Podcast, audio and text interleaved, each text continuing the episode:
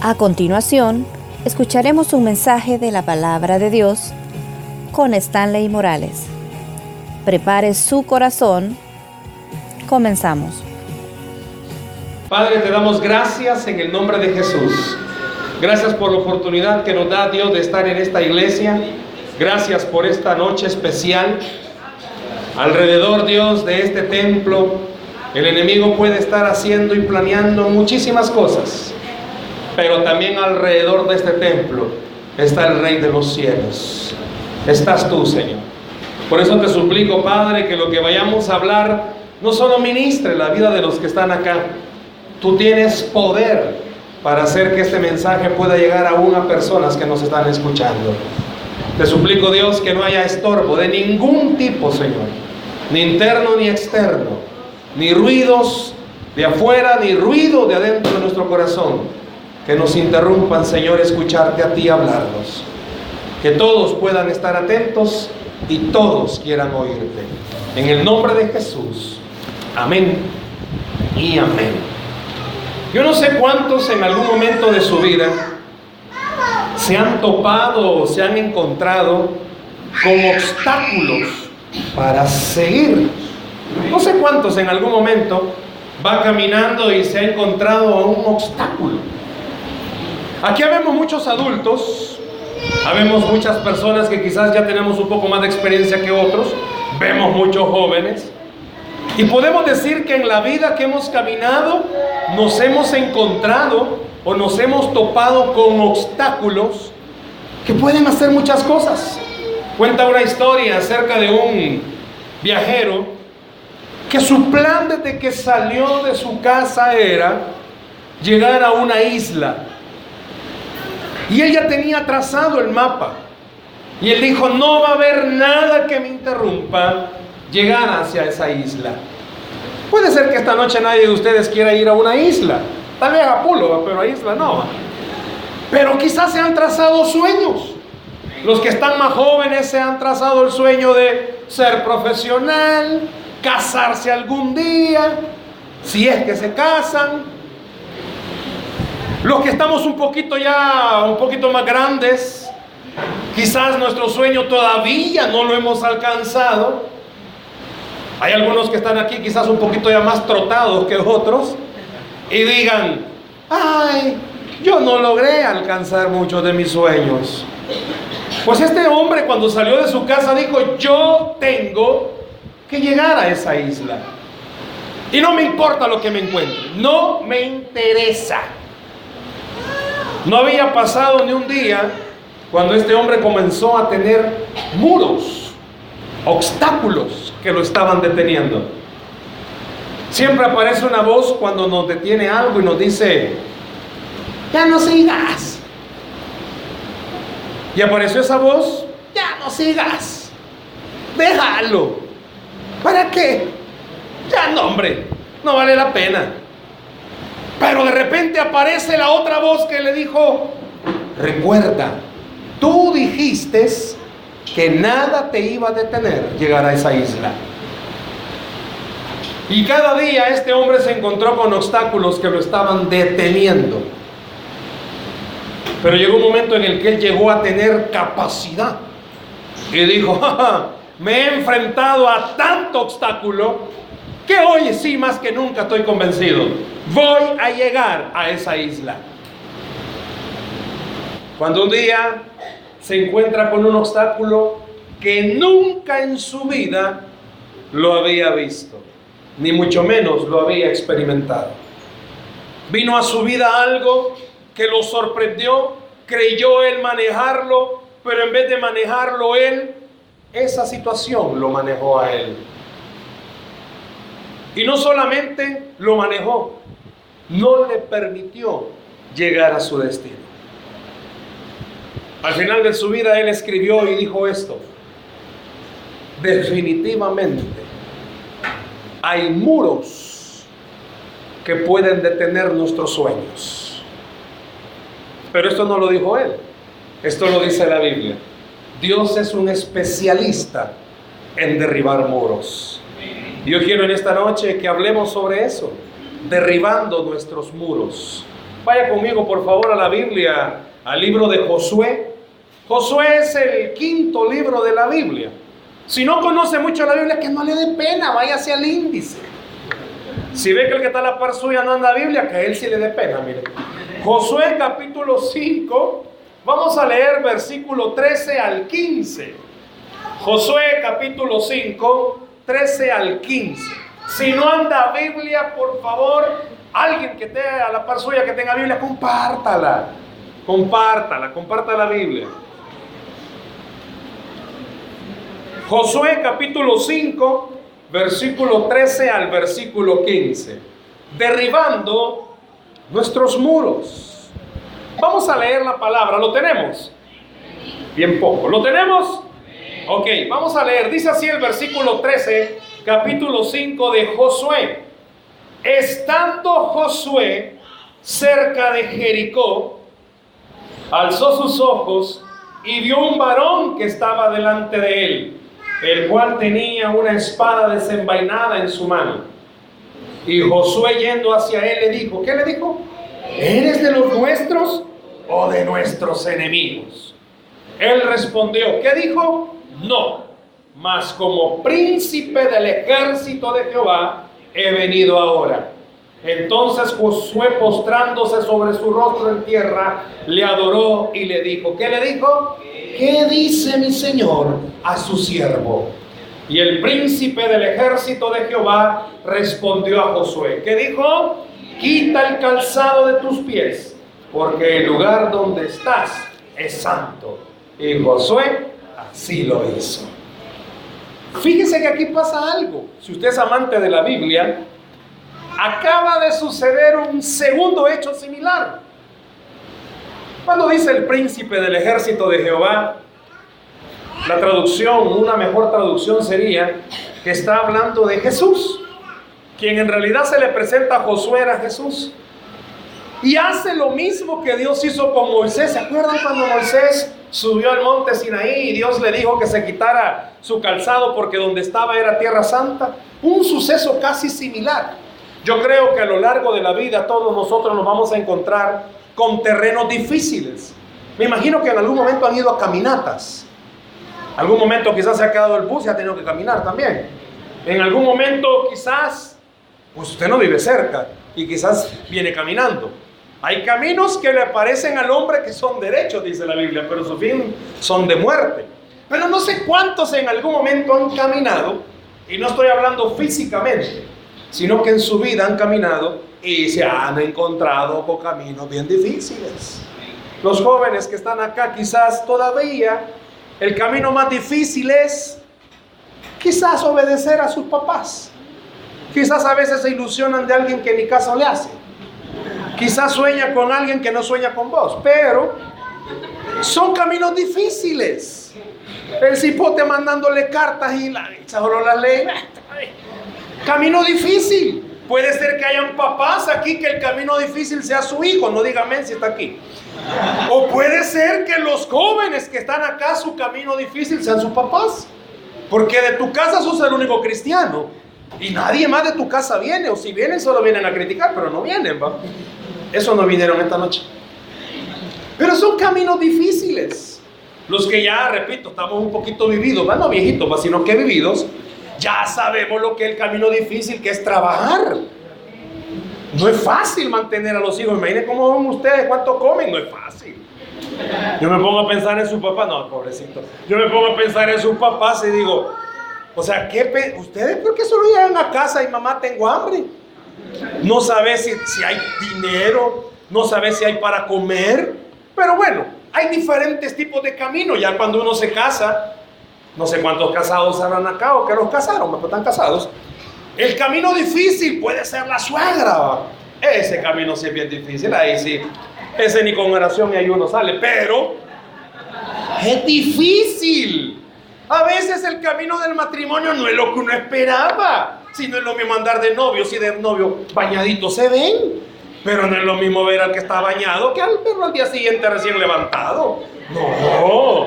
Jóvenes, vean bien. No es lo mismo ver a la jovencita maquillada cuando te va a ver de novio Ay, mírala sin maquillaje, papá, al día siguiente.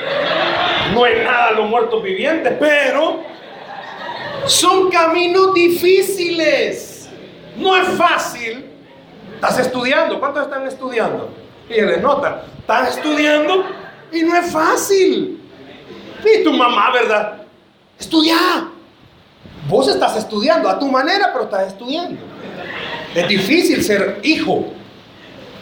Yo no sé cuántos de ustedes batallan con su papá porque tu papá quiere que regrese al cuarto y vos sabés que en ese desorden hay un orden. O sea, vos sabés que en esos escombros ahí hay algo que se llama cama. O sea, vos sabés. No necesitas que llegue la Cruz Roja a ayudarte. O sea, el lío es este. Todos en nuestra vida tenemos caminos difíciles. Bueno, seas joven o seas adulto, uno de los caminos más difíciles es tu carácter. Yo no sé cuántos de ustedes batallan. Se levanta contento y a la media hora enojado. Viene a la iglesia empurrado. No quiere cantar. Ya cuando le pasa el indio, ya quiere estar alegre y a toda la gente ya lo amargaste. O sea, todos a tu alrededor ya están amargados, no te aguantan. Ah, no, pero como la niña es bipolar, va a que aguantarla. Miren, hay caminos difíciles, pero para esa persona dígale, allá por Unicentro te necesitan. Allá está un hospital que te está llamando. ¿Saben que hay por Unicentro? la casa de algunos. Pero vean, son difíciles los caminos. Ah, ya cuando sea más adulto, bueno, aquí tenemos algunos, preguntémosles qué difícil. Porque ya crió y hoy está terminando de crear a los nietos, qué difícil. Definitivamente que la vida es de caminos difíciles. Y hay caminos que a veces solo son cuestas.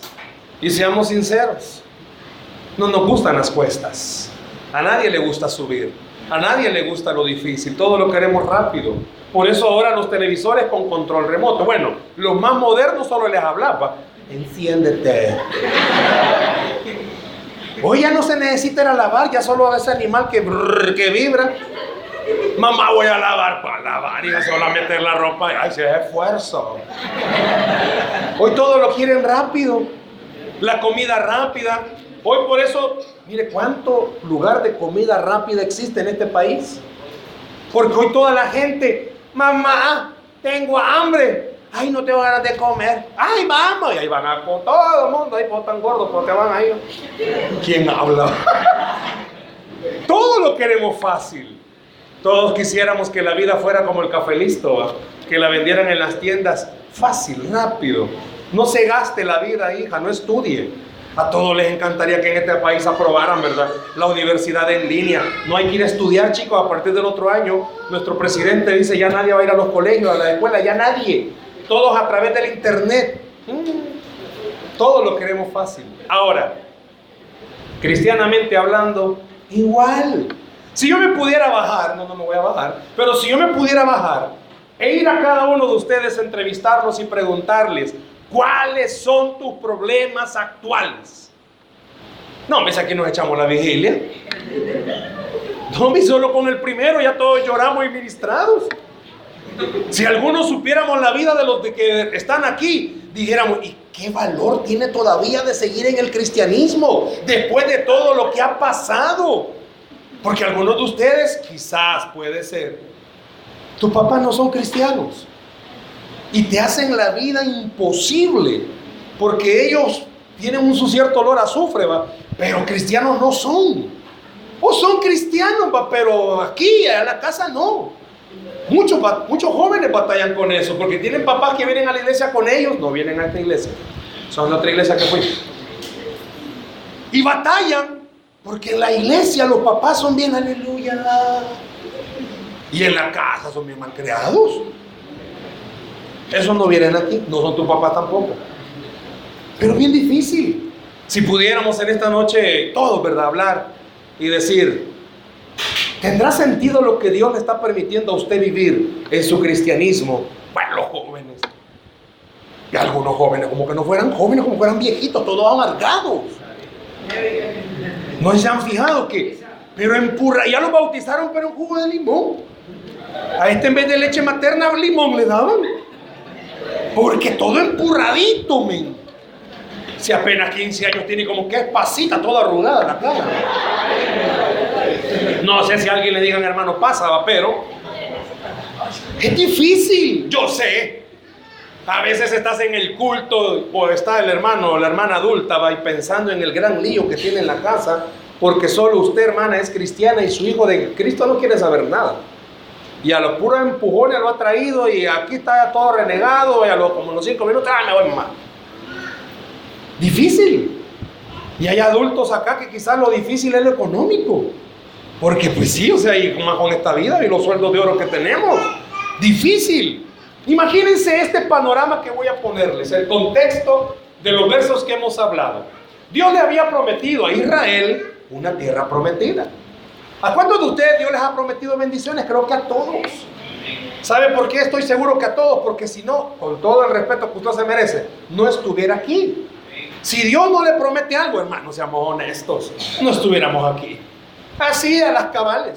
Si usted no tuviera necesidad de pisto, si usted no tuviera necesidad de salud, si usted no necesitara paz en su casa, si usted no tuviera todo, hermano, no, ¿a mí qué va a venir a hacer?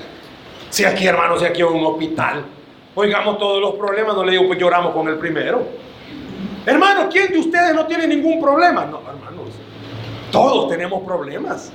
Y le aseguro que muchos no solo tienen uno, tienen más problemas. Pero a pesar de eso, ¿usted cree que Dios le ha dicho que lo va a sacar? Usted cuando oye una promesa que es para usted, grita y dice, eso es mío. Y lo subraya en la Biblia, lo pone en un cuadro en su casa. Y usted dice, eso es mío. Y pasan los días, eso es mío. Y pasan los meses, creo que es mío. Y pasa un año, tal vez es mío. Y pasa un buen tiempo, yo no sé si era mío. Pero usted en algún momento dijo, esa promesa es mía. ¿A cuánto Dios no le dijo que lo va a cambiar? Pues esposas orando para que Dios le cambie al esposo. Pues sí, pero Señor, cámbiame a mi esposo. Y viendo en su mente al Thor, cámbiame a mi esposo. Su esposo tiene comprado calamardo, sin ofender, pero usted está llorando, va diciendo, no, Señor, cámbiame. Dios, o el hermano orando por su esposa, Señor, cámbiala. Y en su mente tiene a la Scarlett, ¿cómo se llama? Bien sabe, va, hijo, pero en la Biblia no te la podemos. Ah, te pregunto un texto de la escritura. Pero el cipote es Avenger, bueno, pero no, y a veces nosotros es como, Señor, seamos honestos. Los obstáculos que tenemos. No, mi hermanito, si esta noche, con amor le digo esto, Dios le va a hablar, Dios le está hablando. Y usted se va a ir y usted va a decir, no, el Señor me habló. Pero cuando venga la primera pedrada, vuelva a decir que Dios le habló, pues. Cuando pase una semana después de lo que Dios le habló, vuelva a decir que Dios le habló, pues. Es que a eso es lo que vamos esta noche. Por eso le digo, derribando los muros. Porque uno de los muros que tenemos es entender esto. Si Dios dijo, y no importa hace cuánto lo dijo, pero si Dios dijo que lo va a hacer, lo va a hacer. No importa si fue hace 10 años, lo va a hacer. Simple y sencillamente lo va a hacer. Si a ustedes jóvenes Dios les ha dicho que va a darles un futuro diferente, Dios lo va a hacer. Quizás no tengan las condiciones económicas para triunfar, es cierto. Condiciones económicas no tenés, pero tenés a Dios de tu lado. Y Él te está diciendo que lo vas a hacer. En la única pasaje que Él sos el único cristiano. Y todos te acaban. Todos se burlan de vos. Sos varón ahí va la niña porque saben que vos cristiano. Y vos, no, mi hermana Patia no va a venir a la iglesia. O mire, mejor vaya a traerme, va. Porque ya no. Pero si Dios te dijo que te va a bendecir, lo va a hacer. Y no importa que tengas al tipo de papá que tengas, que inconverso, que sea adicto a lo que sea, lo va a hacer. Pero todos tenemos un muro. Y el muro bien difícil que tenemos es que nos falta la fe.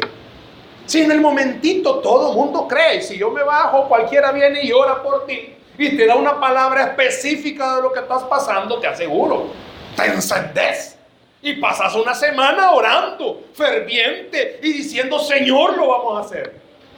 Pero la primera pedrada, no, quizás fueron mis emociones.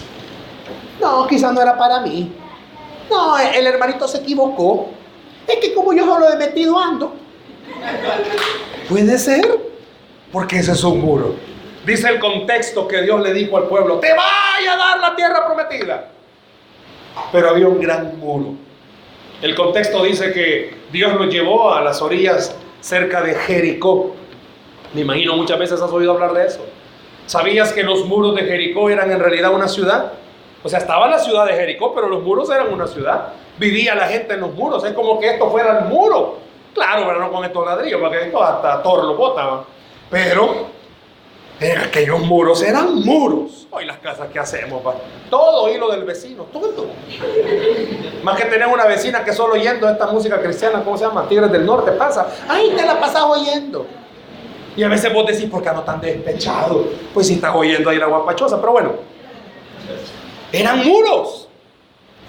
Y Dios lleva al pueblo. Es como que esta noche venga Dios y te diga, ok, si yo conociera el nombre de todos, pudiera decirlo. Y no voy a mencionar a alguien X, Y, Z en especial porque no va a hacer que, vaya a que con, con dolo. Pero imagínese que Dios lo lleve a usted esta noche y le diga, vaya, ¿Cómo que Dios te llevará a ti? Yo no te conozco, gracias a Dios. No, o sea que gracias no te conozco por lo que voy a decir, no me llamas. ¿Cómo que Dios venga y te diga a ti, verdad, esta noche? Vaya, vení. No, no vengamos. Es un ejemplo. Vení. Allá está tu bendición. Te he dicho, toda tu casa va a venir. Ah, difícil. Mi papá no deja. A ver si aquí está el papá. Y el joven, nada imposible. No, no creo.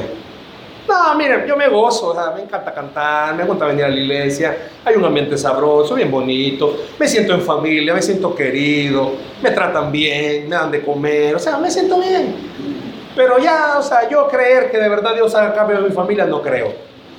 Viene Dios y lleva a Josué y a todo el pueblo y le dice, ahí te voy a llevar. Y vieron un gran muro. Y viene Dios y le dice a Josué, en estos versos que hemos leído.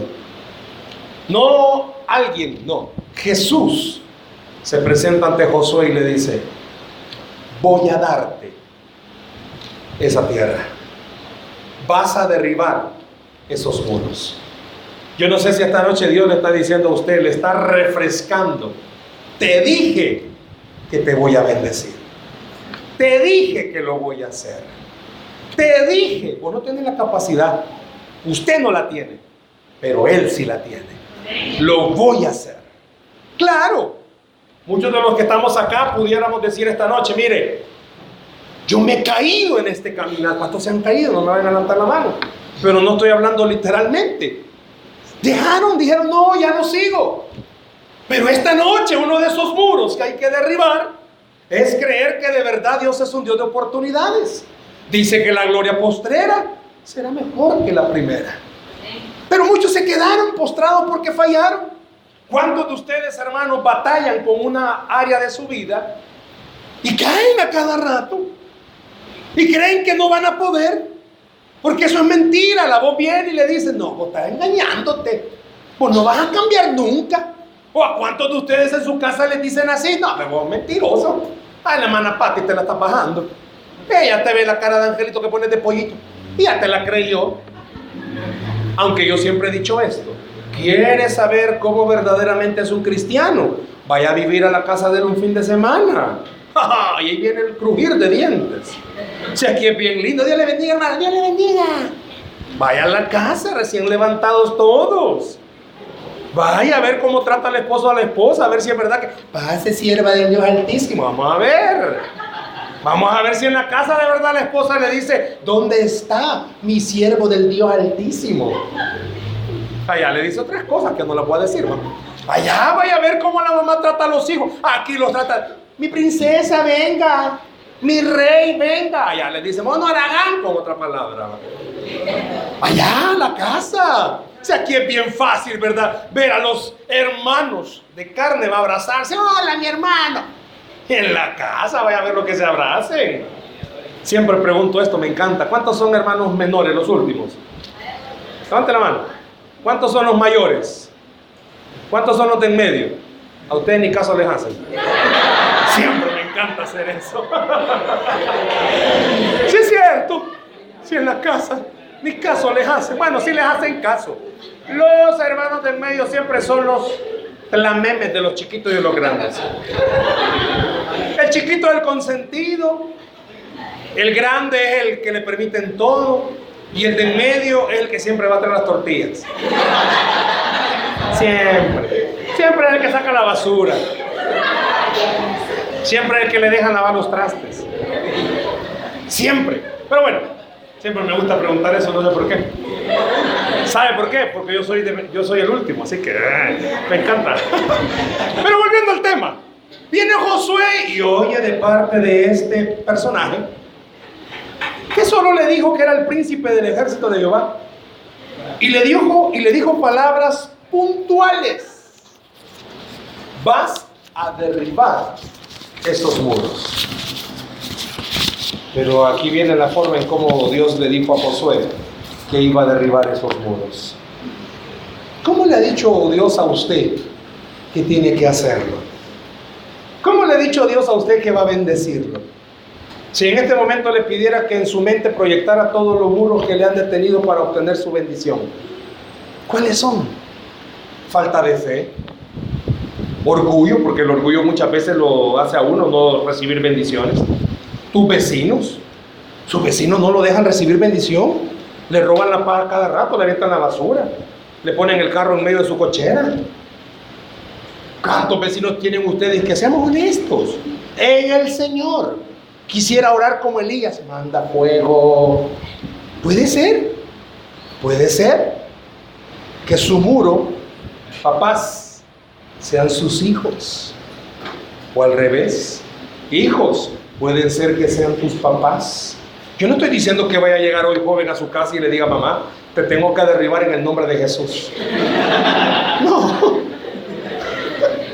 Vienen a quemar la iglesia mañana, no. Lo que le estoy diciendo es, ¿qué te está deteniendo para obtener tu bendición? ¿Por qué es así? ¿Por qué los cristianos somos así? Recibimos una palabra y salimos pero inyectadísimos. Pero cuando vemos que esa palabra no se cumple, comenzamos a desinflarnos. Recién recibida la palabra, hermano, ¿cómo estás? No, en victoria. Pasado unos meses, hermano, ¿cómo está? Tipo Pepitoria, hermano. Ya no estoy tan en victoria. Se les nota en el rostro. Vea el rostro que tiene el que está en la par suya.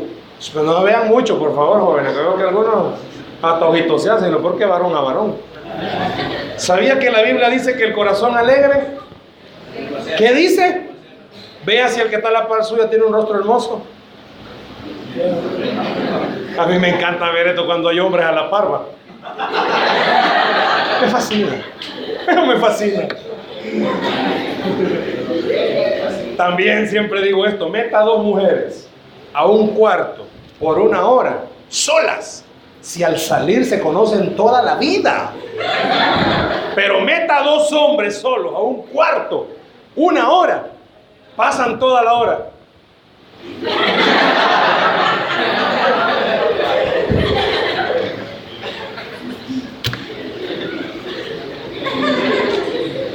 Pero uno de los dos quiere tener iniciativa y el otro le queda como...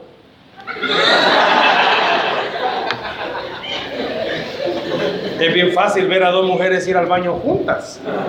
Pero ver a dos varones juntos ir al baño. Está, frito, ¿va?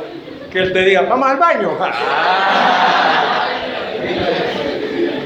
Bueno, cualquier parece de coincidencia. Pero vea, vea conmigo. ¿Por qué viene Dios a hablarle a Josué de la misma forma que le habló a Moisés? Porque Dios quiere enseñarte algo a ti quiere enseñarme algo a mí. Cuando Dios de verdad habla, tu corazón tiene que estar seguro. Porque la Biblia dice que aunque la tierra tiemble, no nos moveremos. Tu corazón tiene que estar seguro y con mucho ojo esto que voy a decir. Usted y yo, o vos y yo, tenemos que ser sinceros en algo todos los que estamos acá, todos, todos, todos, todos, todos, todos, no somos merecedores de nada bueno de parte de Dios. La Biblia dice que en realidad solo merecemos lo malo porque somos malos. Partamos desde ese punto de vista. Usted puede ser una mujer, un hombre, un joven de oración, pero no es, no es usted, es el Señor. Usted puede ser el mejor servidor, que venga temprano, venga a hacer limpieza y nadie se dé cuenta. Puede ser que usted sea la mejor líder y nadie le agradezca. No, no es usted, es el Señor. ¿Por qué digo esto? Porque muchos de nosotros los cristianos, cuando Dios no nos contesta, comenzamos a decirle, pero yo hago esto, pero yo hago lo otro. No, perdóneme, usted no hace nada. Todo lo hace el Señor. Si usted y yo solo cosas malas hacemos, así dice la Biblia. Si no hay ni uno bueno. ¿Qué quiero decir con esto? Que lo que te está deteniendo, quiero que comprenda conmigo esta noche, es algo para que vayas a una bendición que en realidad Dios te la va a dar por su amor, por su gran gracia que nos tiene. No es que seamos merecedores, pero eso sí, si Dios lo ha dicho, Dios lo va a hacer. ¿Qué le ha dicho Dios que va a hacer sobre su vida? ¿Qué te ha dicho Dios que va a hacer sobre tu familia? ¿Qué ha dicho Dios que va a hacer sobre tu hogar? No importa los obstáculos, no importa que se ponga más difícil, no importa que vengan más problemas. Fue Dios el que lo dijo. Por lo tanto, lo va a hacer. Lo creamos o no lo creamos, lo va a hacer. Por eso en esta noche quiero que usted y yo abramos nuestro corazón a esto. Viene Dios y le da una indicación a Josué. Ahí lo tiene, váyase conmigo al capítulo 6. Leímos el 5, ahí nomasito tenemos el 6. Versículo 3. Vea que viene Dios y le dice a Josué. ¿Qué le dijo? No le oigo. ¿Qué dice? Rodearéis pues la ciudad, todos los hombres de guerra, yendo alrededor de la ciudad una vez. Y esto haréis durante seis días. Sigue diciendo los versículos que el último día, el séptimo día, lo iban a hacer siete veces. Hermanos, ¿usted sabe quién era Josué? Dice la historia que Josué era un capitán del ejército, era un militar. Claro, había trabajado como constructor para los egipcios, pero él era un estratega militar. ¿Qué significa esto? Que Josué pudo haber tenido planes cuando vio la muralla pudo haber dicho, podemos hacer el plan A, plan B y si falla, plan C. ¿Cuántas veces ustedes han tenido sus propios planes para que Dios los bendiga? ¿Cuántos de ustedes han hecho sus propios planes? En este versículo Dios me estaba diciendo a Josué y a usted y a mí, nuestros planes, hermanos, van a fallar siempre no nos van a salir las cosas. Y es donde más nos frustramos. No te, yo no sé cuántos esta noche pudieran aceptarlo. No le salió, hermano. No era premiado su número. No le salió. Le fue mal.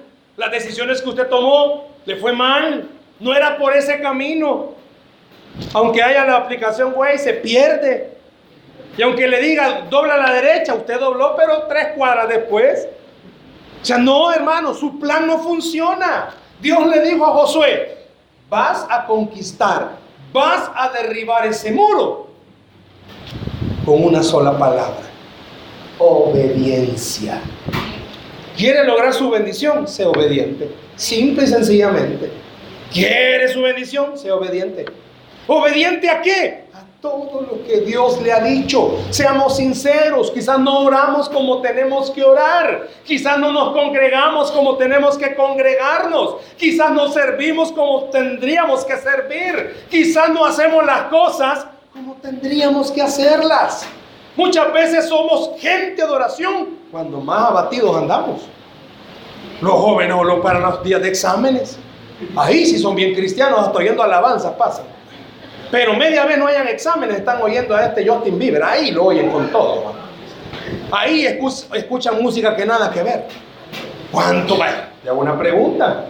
¿Cuánto lee Biblia usted? Y mi Biblia tengo, hermano. Ahí está todo ya. Mi Biblia tiene. Tiene celular inteligente, más inteligente que usted. Y las, los teléfonos tienen hoy aplicaciones de Biblia. No, solo bajando el Candy Crush. Solo bajando, ¿cómo llama el otro? De los... Eh, bien, te lo podés, pero la Biblia no te la podés. Bien saturada la memoria solo de juegos o de música. ¿Y por qué no baja la Biblia? ¿Por qué no lee un versículo diario? Le digo algo, el plan de Dios para derribar muros siempre es el mejor. ¿Y cuál es? Sea obediente. Yo no sé a cuántos esta noche Dios le está diciendo, ¿sabes por qué no ha venido tu bendición? Porque no ha obedecido. Simple y sencillamente, no ha obedecido.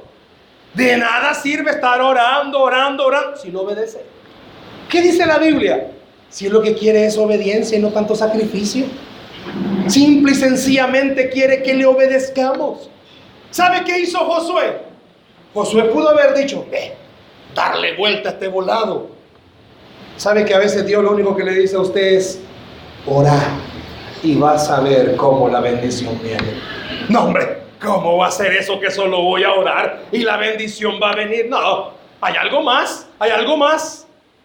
Ore, porque Dios hace lo que usted no puede hacer. Ore, porque Dios abre puertas que nadie puede abrir. Ore, porque Dios hace los cambios que nadie puede hacer. Ore, porque la Biblia dice que Dios llama las cosas que son, que no son como si fueren. Ore, porque donde no hay, Dios siempre pone. Ore.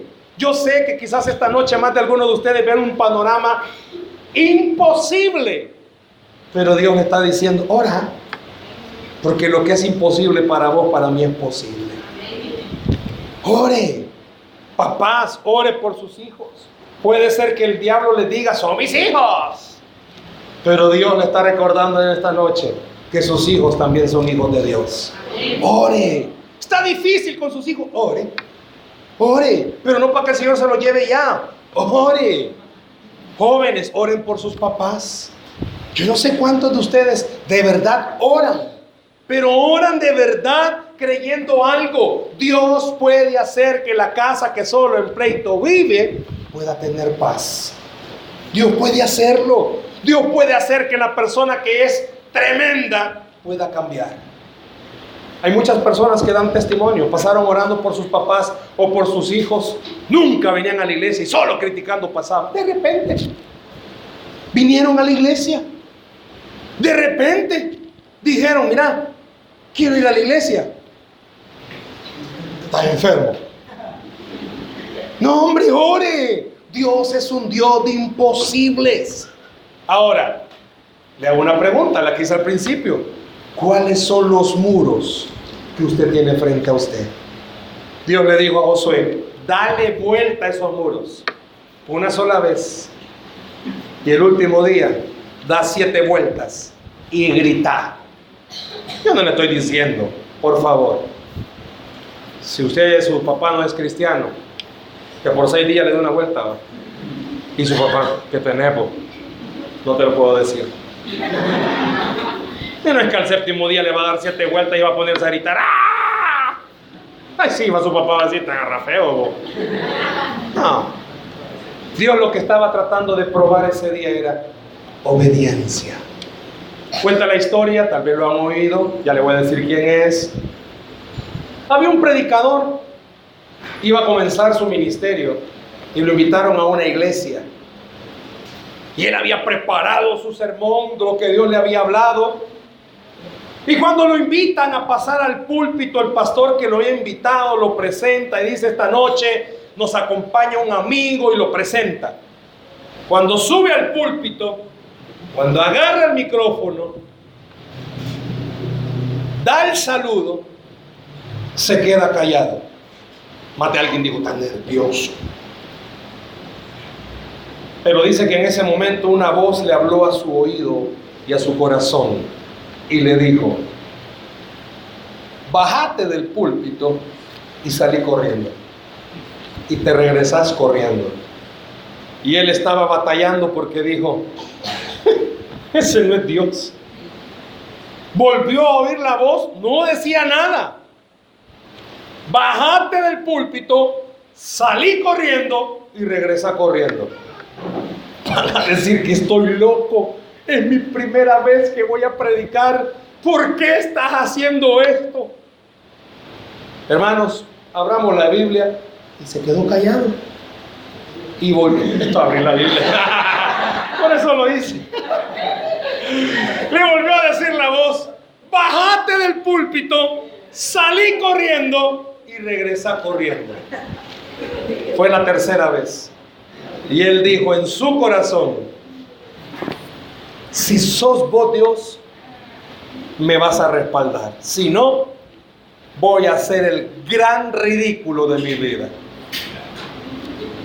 Aquí está otro. Agarró el micrófono, lo puso en el púlpito y salió corriendo. No dijo nada y regresó corriendo. Se paró en el púlpito, no quería ver a nadie de la vergüenza. Pero él tenía que hacerlo. Agarra nuevamente el micrófono y comienza a ver a la gente. Esa noche habían enfermos en silla de ruedas que se pararon milagrosamente. ¿Saben quién es? Claudio Freyson. Cuando Claudio Freyson comenzó su ministerio, lo comenzó de esa forma. Claro, no estoy diciendo que esta noche vale corriendo. Pero sí le estoy diciendo que a veces Dios le va a pedir a usted para botar sus muros que haga cosas locas. Y hágalas. Porque lo que trae bendición es la obediencia. Simplemente Dios le está diciendo, papá, cuando su hijo esté bien tronado en la cama, bien dormido, vaya a orar por él. Pero no ore como muchos papás, ¿verdad? Demonio, suéltalo. Si ni demonios tiene. Hay papás que asustan a los hijos porque están orando por ellos. Señor, ¿cuánto demonio tendrá este bicho? Quizás joven, Dios te está diciendo, orar por tu mamá. Pero no es que vas a venir y vas a orar por ella y vas a pararte a la par de ella. Mamá, espérate. ¿Qué estás haciendo, hija? Liberándote, chacho. No. Pero quizás Dios le va a pedir a usted que haga cosas locas. No le estoy diciendo, vaya, va corriendo una vez. No le estoy diciendo que haga cosas locas de ese tipo. Pero quizás sí Dios le va a decir, ¿quieres botar ese muro que te impide llegar a donde querés? Hace cosas ilógicas. ¿Y sabe qué es una cosa ilógica? Obedecer lo que para su mente y su lógica no es correcto. ¿Sabe cómo cambian las personas? con oración y con palabra del Señor. ¿Sabe cómo un adolescente cambia su forma de vestir? No tanto diciéndole que se deje de vestir como que chorizo man amarrado. ¿Sabe cómo cambia su forma de vestir? Orando. Tampoco es que la mamá va a llegar a la casa, hija, Dios me habló, gran hoguera con toda la ropa de la cipota. Dios me dijo que te quemara la ropa y hasta vos misma también ahí. No. No, no estoy hablando de esas cosas locas sino que quizá la locura que Dios le está diciendo a usted es, crea que Dios es un Dios de cosas ilógicas. Te hago una pregunta, ¿cómo se llama tu muro que necesitas derribar esta noche? ¿Falta de fe? Yo no sé cuántos acá tienen sueños, posibilidades económicas no tenés, pero sueños tenés. Y vos decís, no creo. ¿Y qué va a estudiar, hija? mi papá no pueden, a lo mucho tiendón a uno o Mercado Central 2. A lo mucho. No, usted tiene un Dios grande. Derribe esos muros. Puede ser que usted diga, es que mi sueño es ser locutor. Loco tal vez, no, locutor. Dios puede derribar muros esta noche. Jóvenes y hermanos, ¿será alguna área de su vida adictiva que tenga que derribar esta noche. Se estrella todos los días con ella. Una semana pasa bien, pero la semana siguiente se volvió a estrellar. Y a las dos semanas volvió a estrellarse. Yo no sé cuánto están aburridos que huevo estrellado le dice. Solo estrellando se pasa. Pero esta noche Dios te quiere decir, podés derribar ese muro. Sé obediente solamente. Dice la Biblia que cuando Dios estaba hablándole a Josué y le estaba diciendo que hiciera eso. Lo único que Dios quería era que el pueblo fuera obediente. Rápido para terminar, vayas al versículo 9, 6, 9. Si no leyó Biblia en la semana, hoy la está leyendo.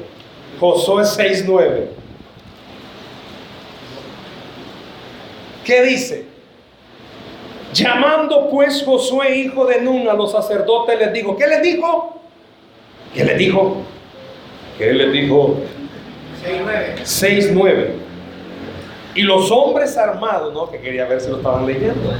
Y los hombres armados iban delante de los sacerdotes que tocaban las bocinas. Y la retaguardia iba tras el arca mientras las bocinas sonaban continuamente. ¿Sabe que el arca representaba la presencia de Dios? Y sabe que Dios le estaba diciendo a Josué, no vas a dar la vuelta solo. Mi presencia va a ir contigo. Y en esta noche Dios le está diciendo, no va a llegar esta noche a su casa solo. Mi presencia va a ir contigo. Va a derribar los muros con la presencia de Dios. Quiere que las cosas cambien con la presencia de Dios. ¿Cuál es el muro que esta noche necesita derribar? ¿No creen en usted?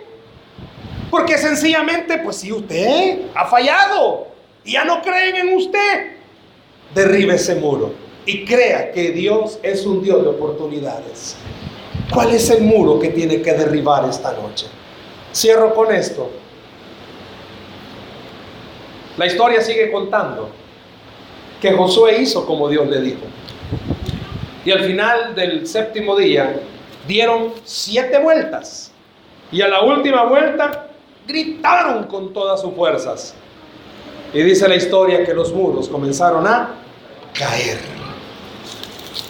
Yo no sé cuántos esta noche Dios le está diciendo. Mira con fe tus muros caerse. Yo le invito. Mire sus muros caerse. Mire lo que le está estorbando recibir su bendición, caerse. Mire lo que a su papá, a su mamá o sus hijos tiene atado a este mundo, caerse. Yo he visto a muchos esposos adictos cayéndose los muros. He visto a muchas mujeres que no creen en el hogar, sus muros caerse. He visto a muchos jóvenes que fallan con alguna tentación, pero Dios ha botado esos muros. Pero ¿sabe qué? Yo he visto también algo, que al que cree todo le es posible. ¿Puede creer usted esta noche que Dios quiere derribar sus muros? ¿Qué te está impidiendo tu bendición? ¿Sabe? Un muro hasta el gozo le roba. Pero ya ni gozo tiene. Vamos a ir a la iglesia. Ay, gran tribulación y angustia venir a la iglesia. Vamos a ir a la célula. Ya ni la comida que dan es buena. Bote ese muro. Bote ese muro. Derribe esos muros. Pero no lo va a hacer usted. Deje que el Señor derribe esos muros por usted. Ya no permita que el diablo le robe el gozo. Ya no permita que el diablo le robe la paz. Ya no permita que las situaciones que está viviendo le roben la tranquilidad. Crea que el Dios que nosotros adoramos es un Dios que derriba muros. ¿Lo cree? Denle un aplauso al Señor esta noche.